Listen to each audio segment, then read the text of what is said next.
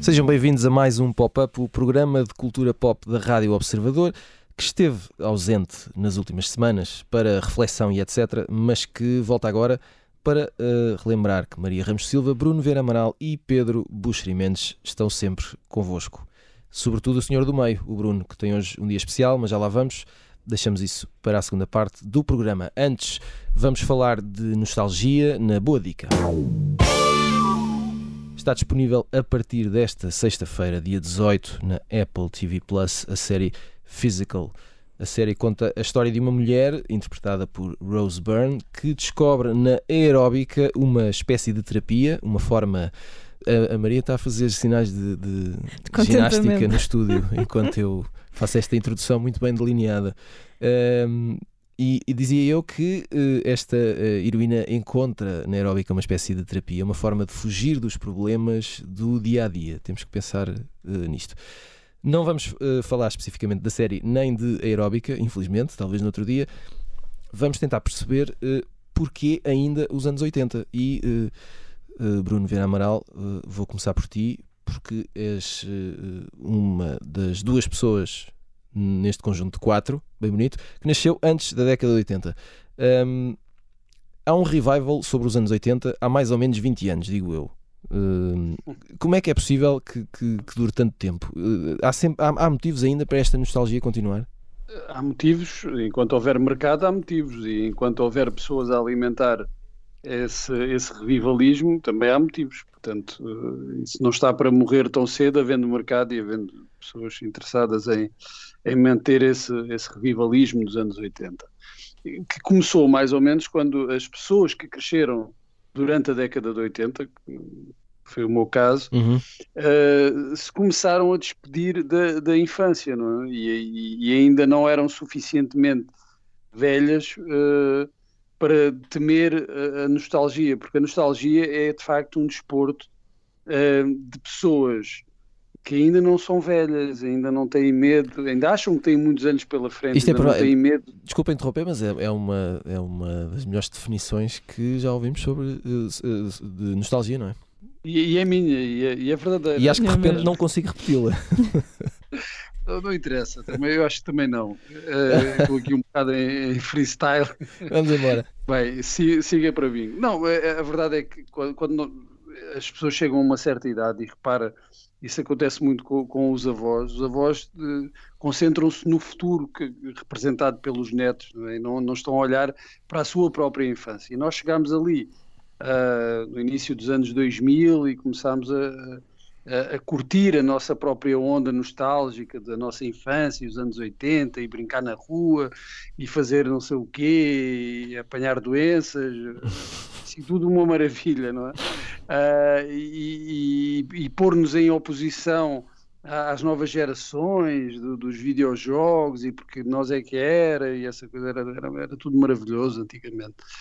Uh, e essa despedida, como eu dizia há pouco, prolongou-se durante estes anos todos, uh, talvez porque ainda não conseguimos fugir da, da nossa própria infância. Uh, essa geração, se calhar, ainda não se tornou adulta e vai chegar à, à idade de, de, ser, de serem avós e, e, vão descobrir que desperdiçaram, se calhar, uma boa parte da vida a alimentar uma nostalgia por, por uma época uh, que, bem, claro, tem o seu interesse, até, até do ponto de vista uh, histórico, foi, foi uma, uma década com, com, com muitas, uh, com muitos acontecimentos históricos relevantes e também com péssimos penteados.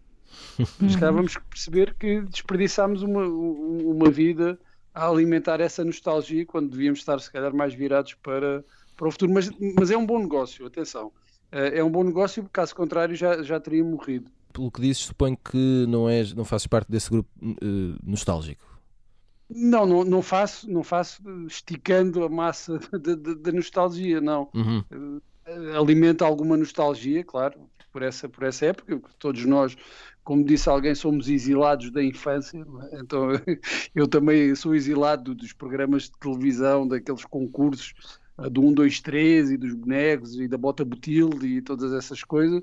Eu sou um exilado de, de, desse, desse, dessa infância, que é um pouco partilhada com as pessoas da, da minha geração, uh, mas tudo tem o seu tempo, é? e ao fim de, de, de 20 anos não, não estou aqui a alimentar mitologias dos anos 80 e da infância, e de subir às árvores e essas coisas. Os outros que subam. Uh, Maria Ramos Silva, os outros não, que subam. agora já não. não. Exato. Uh, Maria, não, não devíamos estar já a celebrar a memória dos anos 90? Ou... Estamos. Achas que estamos? Já estamos, sim, sim, sim, imenso. Eh, eu acho que o Bruno, para começar, resumiu muito bem esta ideia da nostalgia, uma espécie de uh, pseudo-nostalgia, uh, porque na verdade este mercado e esta experiência de uma certa década, eu creio que se repararmos bem, acaba por ser mais vivida por pessoas que na realidade nunca a viveram do que uh, em Morreu por aqueles que eram miúdos e que eram jovens naquela altura. Ou seja, é um bocadinho como imaginares aquela experiência da mãe que era adolescente nos anos 60, não é? E que viveu os anos 60 intensamente e a, e a roupa, o guarda-roupa de todos os anos 60, mas depois, quando envelhece, uh, guardou a roupa num baú porque aquilo de alguma maneira. Um, confundia-se quase com uma espécie de custom, não é? De um disfarce de uma época. E quem acaba por reabilitar muitas vezes aquelas peças são os filhos, não é? É alguém, é uma geração posterior. E eu acho que neste caso, uh, tenho a certeza que muitas das pessoas que também. Uh, há, há, obviamente, essa, essa incapacidade ou essa dificuldade em crescer, ou essa, esse síndrome Peter Pan que nos faz voltar, uh, como o Bruno dizia, à bota butilde é? e outra, outra espécie ali de pequenos exílios pessoais. Mas muitas das pessoas que vão, por exemplo, a festas como o Revenge of the 90s, uh, ou que estão agora a assistir à reunião dos Friends, isto para te mostrar que eu penso que os anos 90, até na moda também, uhum. na, na, cultura popular, estão muito, muito em, em, em, voga, e não só de agora. Na, música, dois... na música, por exemplo, nota-se bastante. Também, Sim, na música também, para já há dois, três anos. Uh, e eu acho que para muitas das pessoas que estão a experimentar estas situações todas agora, um, estamos a falar provavelmente de uma geração que já será a geração Z ou mesmo alfa. Portanto, algumas destas pessoas provavelmente são muito jovens Uh, e, e, consegue encontrar aqui uma frescura que em nada nos surpreende, porque, enfim, é, é aquela experiência de olhar as calças assim assado, bem que nós já usamos há, há 20 ou há 30 anos, um, ehm, e que gerações posteriores vão redescobrindo com um, um, teor de novidade que nós não encontramos, mas olhamos com, com, com agrado, com simpatia, porque achamos engraçado, de facto, recuar um bocadinho à nossa infância, à nossa adolescência. Agora, um, no caso, por exemplo, desta série do, do, do, fitness, eu acho que até tens um detalhe extra, que é provavelmente aquela uh, euforia do fitness, não é? Que também é uma coisa altamente uhum. em voga. Portanto... Não, eu, eu, fiquei a pensar, se, se esta série correr muito bem, uhum. Até que ponto uh, uh, não vamos voltar à aeróbica? não, não é? Não sei. Oh, Tiago, deixa-me só dizer Sim. uma coisa muito rápida. há uma série eu só vi a segunda temporada, uhum. Stranger Things, Sim. Uhum. Que, é, que, é, que é uma série que explora muitos é, dos tópicos uhum. né? dos anos 80 e, e, e que as pessoas de, da nossa geração se relacionam com a série de uma determinada maneira e os da nova geração relacionam-se outra. Exatamente. O meu filho, por exemplo, viu, viu a, a série e claro que a relação dele com, com os personagens e com, com, com o ambiente é completamente diferente da minha. Eu estou ali a assistir um bocado a um regresso a um mundo, a uma cultura uh, com, com as suas referências das BMX e, no, e, essa, e uh, dos filmes de, daquela época, do, dos Goonies, que ele, já, que ele não tem, não pode uhum, ter, não é? Claro. Mas afeta e, e, ele vive essa experiência de uma forma totalmente diferente. Uh, vamos passar a bola aqui ao nosso homem de negócios, Pedro Buxeri Mendes.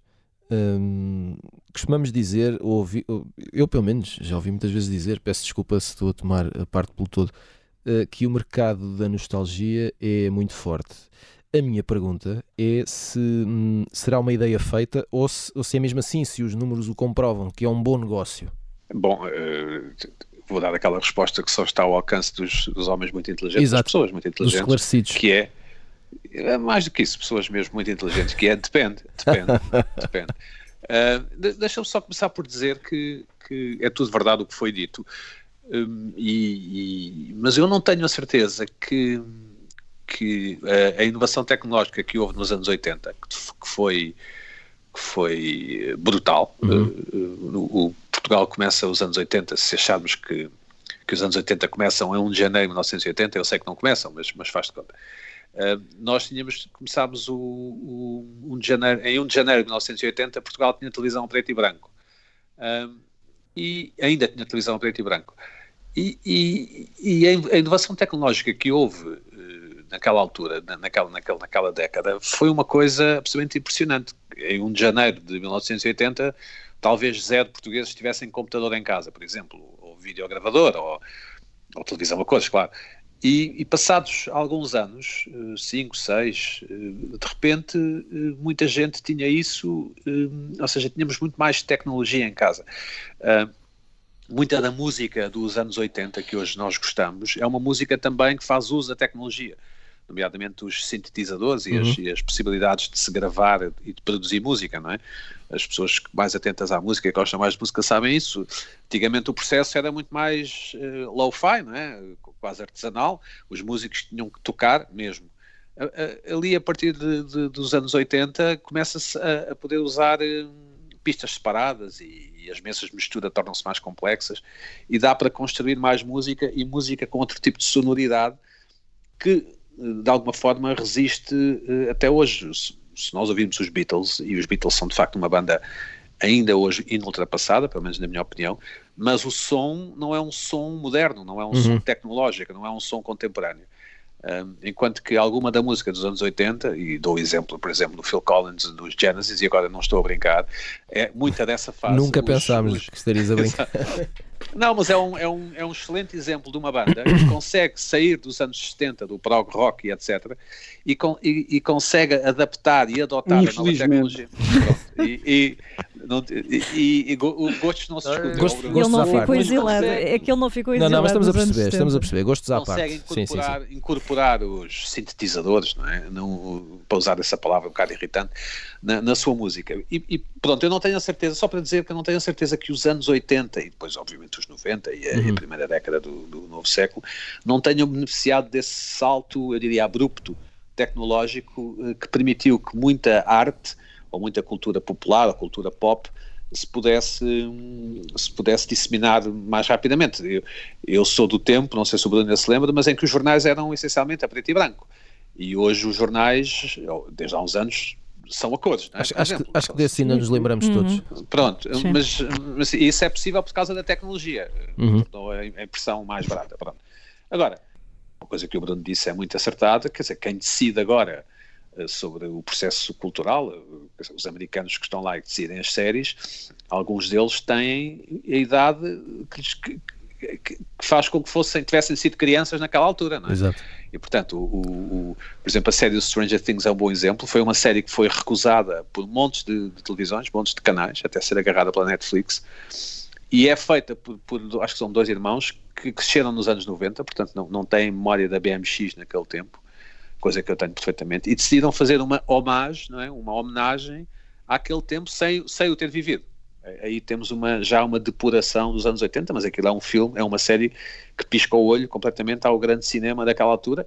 Um cinema que para muitos de nós, e eu incluo nesse nós, foi contemporâneo. Quer dizer, eu vi os Goonies e esse tipo de filmes com, com 12, 13, 14, 15 anos. Eu vi o ET com, com 12 enquanto criança. Quer dizer, eh, eh, essa é uma experiência que eu tive que se hoje um adulto for ver o ET, não, não, não tem nada a ver, suponho eu. Eu, vi, eu revi-o há uns anos e, e, achei uma, grande, uma grande seca, mas naquela altura fiquei, fiquei absolutamente maravilhado. É uma obra-prima, oh Pedro, peço desculpa, não, não, posso deixar passar essa é uma obra-prima. Não, mas agora, com os meus olhos de agora, se calhar uns olhos mais, mais, mais deprimidos e mais, enfim, mais a pensar noutras coisas, Uh, pá, não achei, não achei, não, eh, quer dizer, não, não, não me entusiasmou o suficiente a ponto não, de ver não, não compares, não, não ponhas em comparação com a tua memória de infância, não é? Porque Sim, isso é talvez, talvez, talvez, talvez seja esse o problema, mas eu vi-o em Ilha Tempore, não é? Portanto, uh, mas agora, é, é, um negócio, claro, basta ver como a série Mad Men, por exemplo, uhum. uh, que, que, é uma série de época, não é? embora seja passada nos anos 50 e 60, deu, deu aso a montes de, de, até linhas de roupa na Banana Republic deu, deu, deu aso a isso e, e, e, quer dizer, a nostalgia, aquela ideia de que nós podemos ir ao passado e tirar o melhor, não é? E, e sobretudo porque também denota que somos mais cultos porque sabemos ir buscar aquilo que era bom no passado e continua a ser, um whisky qualquer que, que, o, que o personagem bebia e que nós sabemos, ou que nós julgamos saber, ser ainda um whisky que nunca foi ultrapassado pelos whiskies modernos, também é, é, importante na construção daquilo que nós somos hoje, não é? Se, se, eu for um tipo que percebe muito de vinhos antigos ou de whiskies antigos, em princípio tenho mais a oportunidade de brilhar nos, nos jantares e nas festas onde vou, que é, em última análise, o objetivo número um de quase toda a gente. E, essa, e há uma reciclagem que é própria da, da, da cultura pop, não é? Claro, claro. Uma reciclagem permanente. Se nós pensarmos mesmo em, em êxitos dos anos 80, final dos anos 70, como Star Wars e o Indiana Jones, eh, eh, os próprios filmes e o universo do, do George Lucas e do Steven Spielberg são homenagens a filmes de, dos anos 30, 40, é? são recuperações, são oh. viagens deles à, sua infância, à sua juventude e àquilo que os marcou naquela época, não é? Sim, sim, exatamente. Quando o Bruno disse sucessos, pensei que ele fosse falar em In the Air Tonight, mas não aconteceu. Paciência. Uh, antes... Isso foi um grande sucesso. Um grande Eu, ainda, sucesso. Hoje, ainda hoje é. E está a ser recuperado pelas novas gerações. Isso, exatamente. E se, e se der, eu não, eu não mudo. Se der, eu não mudo. E o, e o Bruno, e pronto, e o Bruno vai ter que levar com isso. É, é assim. Não, mas eu, eu, até gosto de uma outra. Ainda vai comprar uma bateria. Muito bem, antes do final da primeira parte, uh, vamos ver se temos tempo para isto. Uh, vamos às sugestões da semana com o post-it. Maria, vamos lá uh, calar aqui os meninos um bocadinho um, e fala-nos deste documentário que não sei se, se já viste, já se vi, estás já. a ver. Não, já vi, já vi. Fala-nos. Fala Provavelmente, uh, entretanto, também os nossos ouvintes já, já se cruzaram com ele. Chama-se Hating Peter Tatchell, ou Odiado Peter Tatchell, é qualquer coisa assim na tradução portuguesa.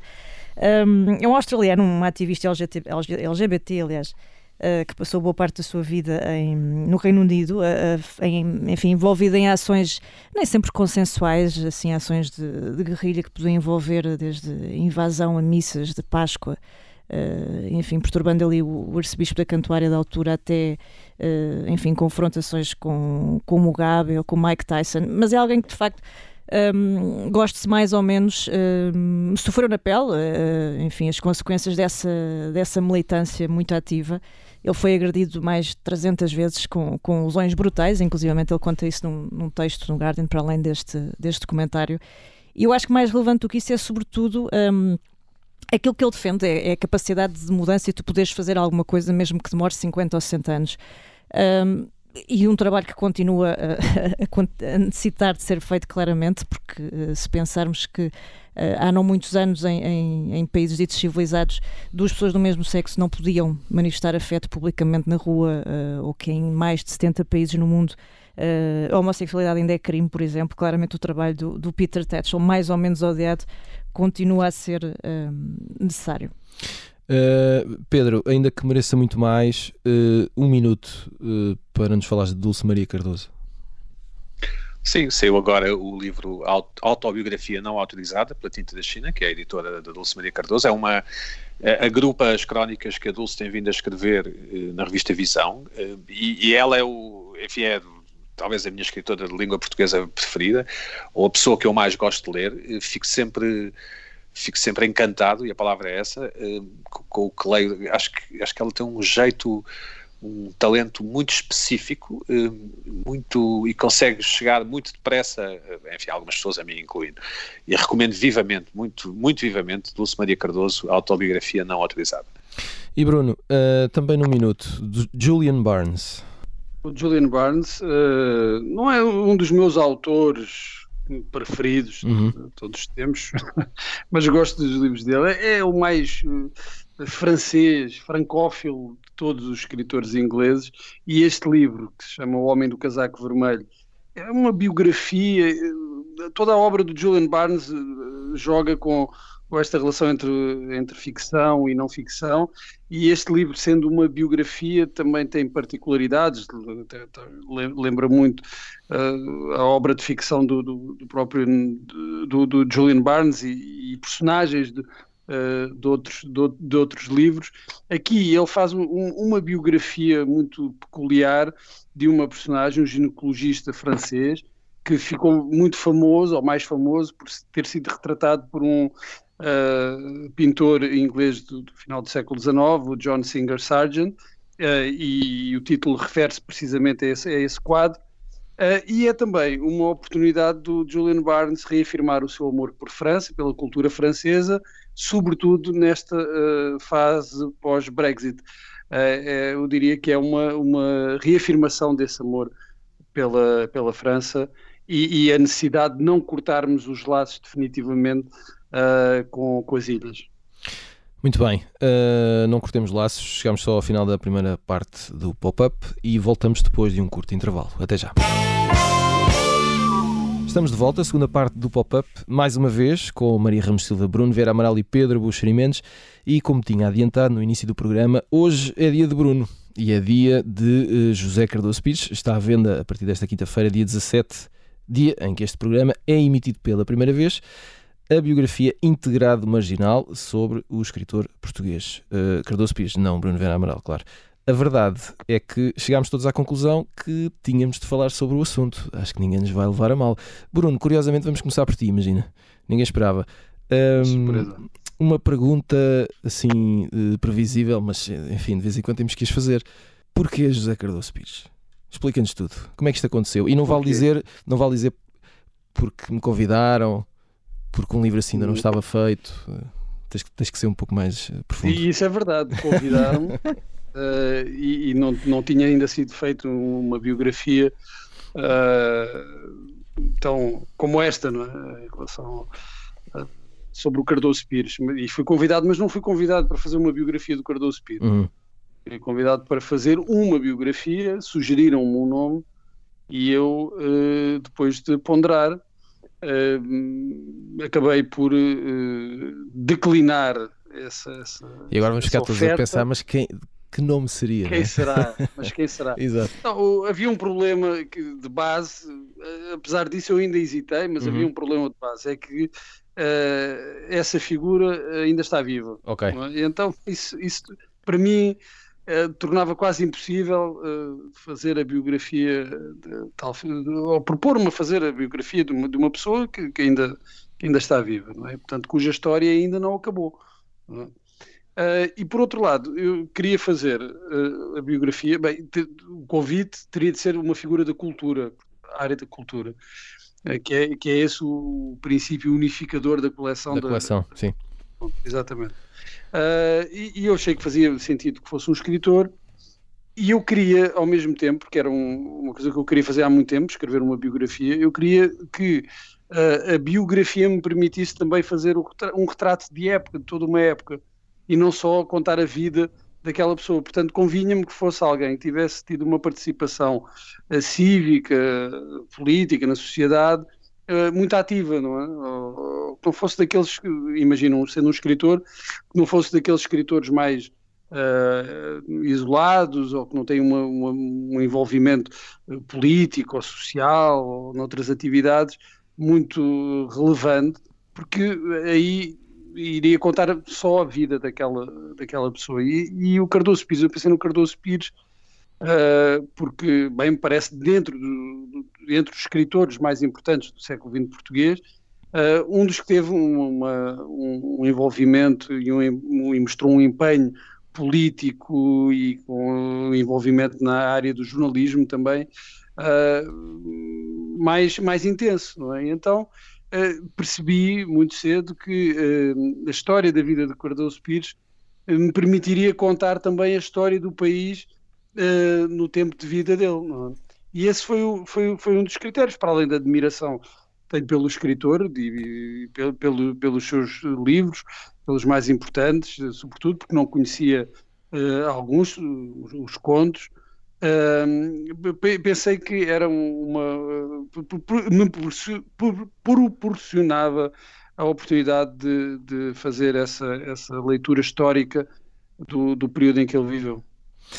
Uh, Maria Ramos Silva, um, antes do, do programa falávamos de, de escritores a quem a, a, consagração no seu nível maior hum. uh, e em vida terá faltado por quase nada, por, ou, ou por sorte ou por azar. Uh, a minha questão é uh, qual é esse quase que, que fará a diferença e se, se Cardoso Pires entra neste nível de quase. estamos a falar de não de qualidade, não é? Uhum, Mas de reconhecimento uh, uh, mediático, não sei se assim podemos dizer, ou, ou de, Sim, ou de e, público, e sobretudo é? mais do que isso, demora, não é? Porque uhum. se nós pensarmos bem, eu acho que um, este síndrome do quase acaba por cobrir uh, boa parte dos grandes ou dos principais autores portugueses, pelo menos uh, estou a pensar numa série de nomes ali até uma certa fase de, de, da nossa história e aqui pensando um bocadinho nesta ideia que o Bruno uh, menciona bem, quando tu biografas alguém também estás de alguma maneira a biografar uma época, não é? Exato. Um contexto.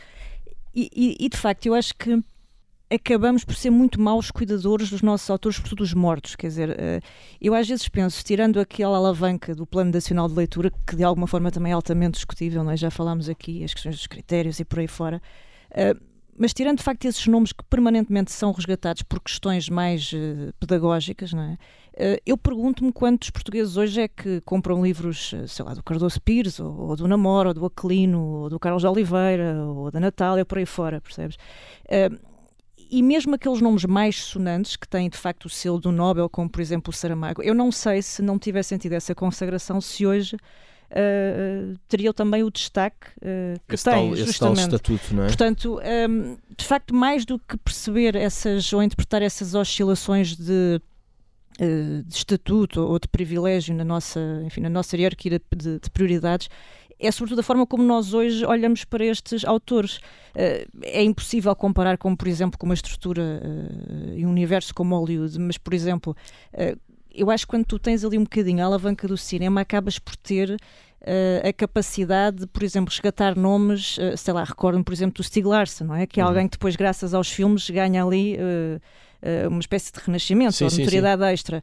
Uh, o próprio Fleming, quer dizer, eh, os, os filmes do, do Bond, sobretudo eu penso que desde o Casino Royale, acho que tiveram assim um, um até, boom de vendas. Ou até o Tolkien ou o Tolkien, não é? E portanto, sem querer, há ali uma série de, de, de parcerias e de cumplicidades que acabam por ajudar. Portanto, esse quase também é naturalmente ligado ao, ao, marketing inevitável nestas coisas, não é?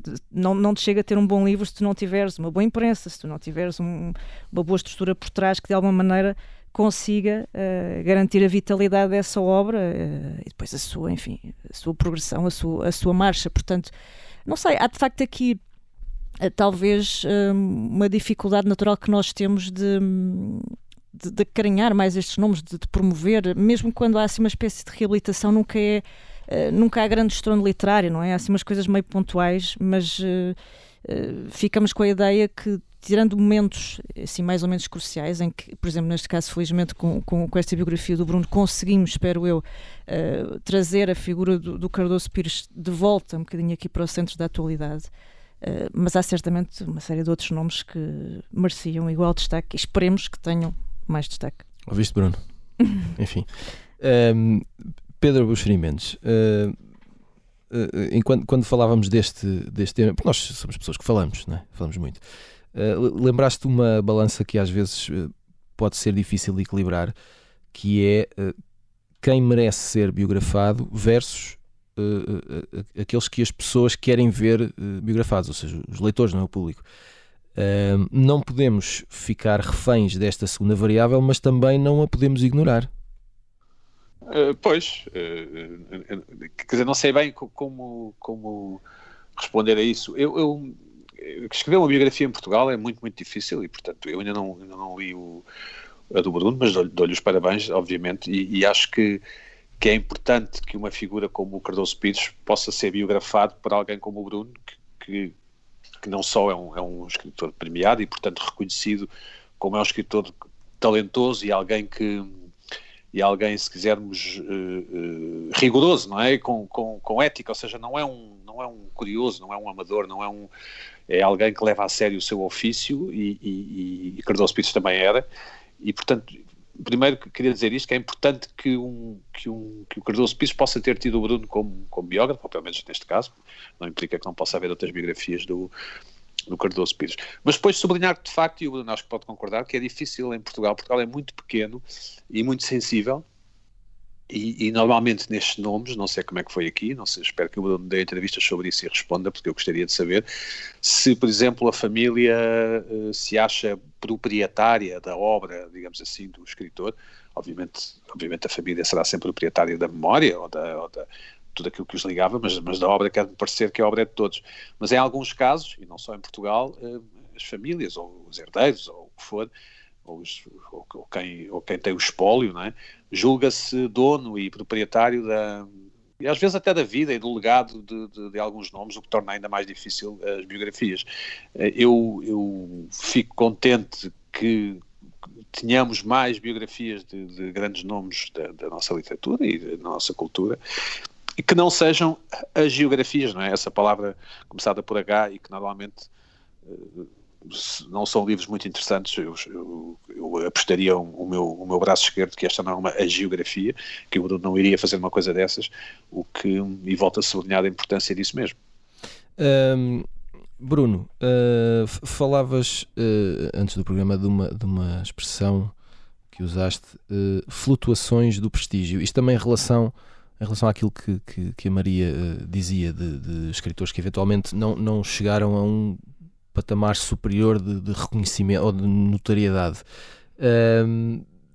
primeiro, o que é que isso quer dizer, flutuações do prestígio, e se, se José Cardoso Pires é uma das figuras que podemos inscrever nessa nessa expressão? Se, se, se tem relação? Tem, tem, tem, que ver com, com o reconhecimento que, que, cada escritor tem ao longo da carreira que não, que não é uniforme, não é? Uh, vai, vai tendo oscilações, é? vai tendo essas flutuações, é um pouco como o, o valor, sei lá, do, do, do, ouro, não é? No, no mercado, o valor de um bem no mercado. Uh, o prestígio do autor vai, vai sofrendo essas, essas alterações.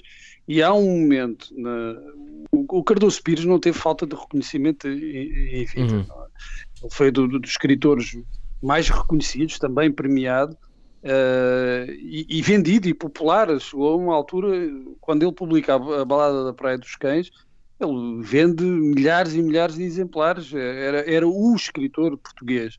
Uh, e depois, nos anos que seguiram até à sua morte, de, de facto há ali uma, uma, um declínio da, da sua boa estrela da, mediática. Uh, não que não haja interesse e, e, não que a crítica se tenha virado contra ele, que, não se virou completamente contra ele. Mas, por exemplo, o Alexandre Alves, romance que, que, é o último romance dele, que é publicado em 1987, não é recebido da forma como ele gostaria que fosse, ou esperaria que fosse recebido pela crítica e pelo, pelo público, apesar de não ter vendido, não ter vendido mal. E, aí entra também na, no, no, quadro uh, a ascensão do, do, do Saramago, é? do Saramago e do Lobantunes, em menor medida, mas em maior medida do Saramago. E o Cardoso Pires, que era de facto o, o grande escritor do pós-guerra, da segunda metade do século XX, em Portugal, e, e, e, com traduções lá fora e, e, com reconhecimento, ganha o primeiro prémio APE uh, em 1982 uh, acaba por uh, não acompanhar o, o, sucesso e o reconhecimento, quer dentro de, de, Portugal, quer em Portugal, quer fora, de, de, de pares dele, como, como o Saramago e o Lobo Antunes, sobretudo estes dois. Não é?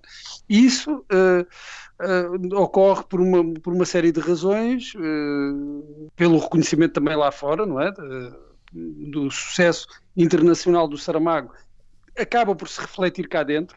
É? Uhum. Os prémios que ele vai recebendo têm esse, esse reflexo cá dentro, mas, mas também pelo facto de não ter acompanhado a, a produção uh, de, de, um Saramago ou do Lobo Antunes, não é? Porque o, o Cardoso Pires publica, como eu disse, o último romance em 87 enquanto que o Saramago e o, e o Lobantunes continuam a publicar dois em dois anos, ou de, no máximo três em três anos, naquela altura. Mas o, o, o Cardoso Pires teve ali uma fase pop, tu saberás melhor, mas desculpa meter-me, que tem a ver com a adaptação do livro dele pelo Fonseca Costa, o, A Balada da Praia dos Cães, não é? A Balada é um, é um filme Cães. com o Raul Solnado, isso deu-lhe um lado pop, e depois, obviamente, aquele livro o, o Valsa Lenta, não é? Da Profundis Valsa Lenta. Isso já é, já é uma, fase, uma fase derradeira, não é? Que ele tem, uhum. já não é um romance e é, e é, e é, e é na, já na derradeira fase da vida, Quase em que ele aí, então sim. tem uma espécie de consagração em exatamente, vida, é? exatamente, sim. entronização, no, no, fundo. Não há ninguém que, que, que, que não entrevista. Fale mal do, do, do, Cardoso Pires, não há. Sim, sim. Quer dizer, há, há eu, eu menciono isso na biografia, há quem lhe faça críticas e quem critica até a forma de, de promoção de, desse livro em particular, do De Profundis, mas aí, eh, durante algum tempo, até à sua morte, ele torna-se um consenso nacional uh, de, depois da publicação do, do De Profundis e depois, uh, depois da morte, lentamente vai caindo numa, numa obscuridade, quer dizer, eu acho que acontece um pouco com todos os escritores, mas é mais, por assim dizer, chocante no caso do Cardoso Pires, se tivermos em conta uh, o reconhecimento uh, e, e, o estatuto que ele tinha, entretanto, adquirido na, na, na literatura. Ele era, ele era, muito, muito elogiado pelo Polito Valente, não é? Era sempre muito, muito elogiado pelo Polito Valente. Sim, é dos raros, dos raros sim, escritores. Que ele elogiava, não é? Das raras pessoas, das raras pessoas, sim. Se diz muito. Dos raros seres humanos, é verdade. Uh, Maria Ramos Silva, uh, para terminar, uh, dirias que deve haver limites para uma biografia? Coisas que não se devam escrever ou que talvez seja melhor ponderar para evitar consequências? Pois, é, nós desde logo quando falamos de biografias temos aquela grande diferença entre as autorizadas e as não autorizadas. Não é? As não autorizadas, por regra, são bastante mais interessantes. Mais interessantes. Porque, enfim, um, o Pedro falava aí um bocadinho das questões, das dificuldades que nós aqui encontramos. Sim, sim, sim. Uh, é engraçado que tu nos Estados Unidos tens mesmo livros que são uma espécie de GPS uh, ah, legal para um escritor de memórias ou mesmo de autobiografias. Como no Brasil, um, não é? No Brasil também sim, é... se orientar para saber que, porque apesar de tudo, apesar de, de estar bastante protegido pela primeira emenda, pelo simples não, para evitar acusações uhum, de difamação exato. e por aí fora, mais vale saber em que, em que águas navega. E e de facto tens, tens, que equilibrar aqui um bocadinho as duas coisas, não é? Nós não queremos nem mais geografia, uh, como o Pedro dizia, também não queremos uh, imaginar, por exemplo, aquele tipo de, de, de conduta menos própria. Eu recordo-me, por exemplo, da a, a tipa que faz a biografia do Sinatra, não é? Que expõe ali uma série de, enfim, de ligações a organizações criminosas e por aí fora. Um, depois vemos a saber que muita da informação que obteve, obteve com, com, com o Peter Lufford já no, no, no, leito de morte e, portanto, sacou informações a um tipo de Red Pack para, basicamente, uh, enterrar o Sinatra, digamos assim. Portanto, também não é o ideal. Agora, uh, é evidente que depois tu falas até hoje disso, não é? Uhum. De, de, daquele conteúdo e daqueles detalhes mais sumarentos. Eu diria que tu não é tudo uma questão de, de bom senso e de equilíbrio dentro daquilo que uh, faz sentido e que é útil para o leitor. E aí é válido também quando tu escreves, por exemplo, um perfil jornalístico. Imagina, uh, se calhar não tem relevância nenhuma uh, eu dizer que aquela personagem foi às tantas horas à casa de banho, não é? mas se, se, depois dessa ida à casa de banho, por alguma razão, tiver assassinado a mãe, se calhar. Se calhar vale a pena. Se calhar aquilo torna-se útil de alguma maneira. E portanto há aqui um jogo, uma, uma, a biografia mais do que os factos, porque acaba por não ser o mais essencial. Eu acho que é sempre uma, uma, uma hipótese, uma versão, não é? Uma, uma uhum. certa verosimilhança que tu queres encontrar ah, uma espécie de, de para-realidade ou de, uh, de vida que poderia ser aquela pessoa. Se cinco pessoas escreverem a biografia do Cardoso Pires, certamente uh, serão totalmente distintas. Exato. Uh, e, portanto, sobretudo, queres encontrar aqui algo que te faça ler, que tenha um colorido, que te agarre, uh, mas que de alguma forma tenha essa fidelidade, essa honestidade. Uh, e, e, por isso é que nós nem todas nos ficam na memória. Eu recordo, por exemplo, do, do Keith Richards, não é? Que, é, que, é, que é muitíssimo boa, mas de facto consegues conjugar ali as duas coisas entre aqueles detalhes mais sumarentos, o ritmo da narrativa, enfim. É, é, é, de facto raro conseguires essa, essa simbiose. Agora tens é nomes que, que, que, se dão. E, obviamente, deves tentar que o máximo esteja incluído, não é? A bem do leitor. Muito bem, vamos todos ler e depois o Bruno uh, fará uma ficha de leitura a uh, ver. No final. Uh, exato, se acertamos todos.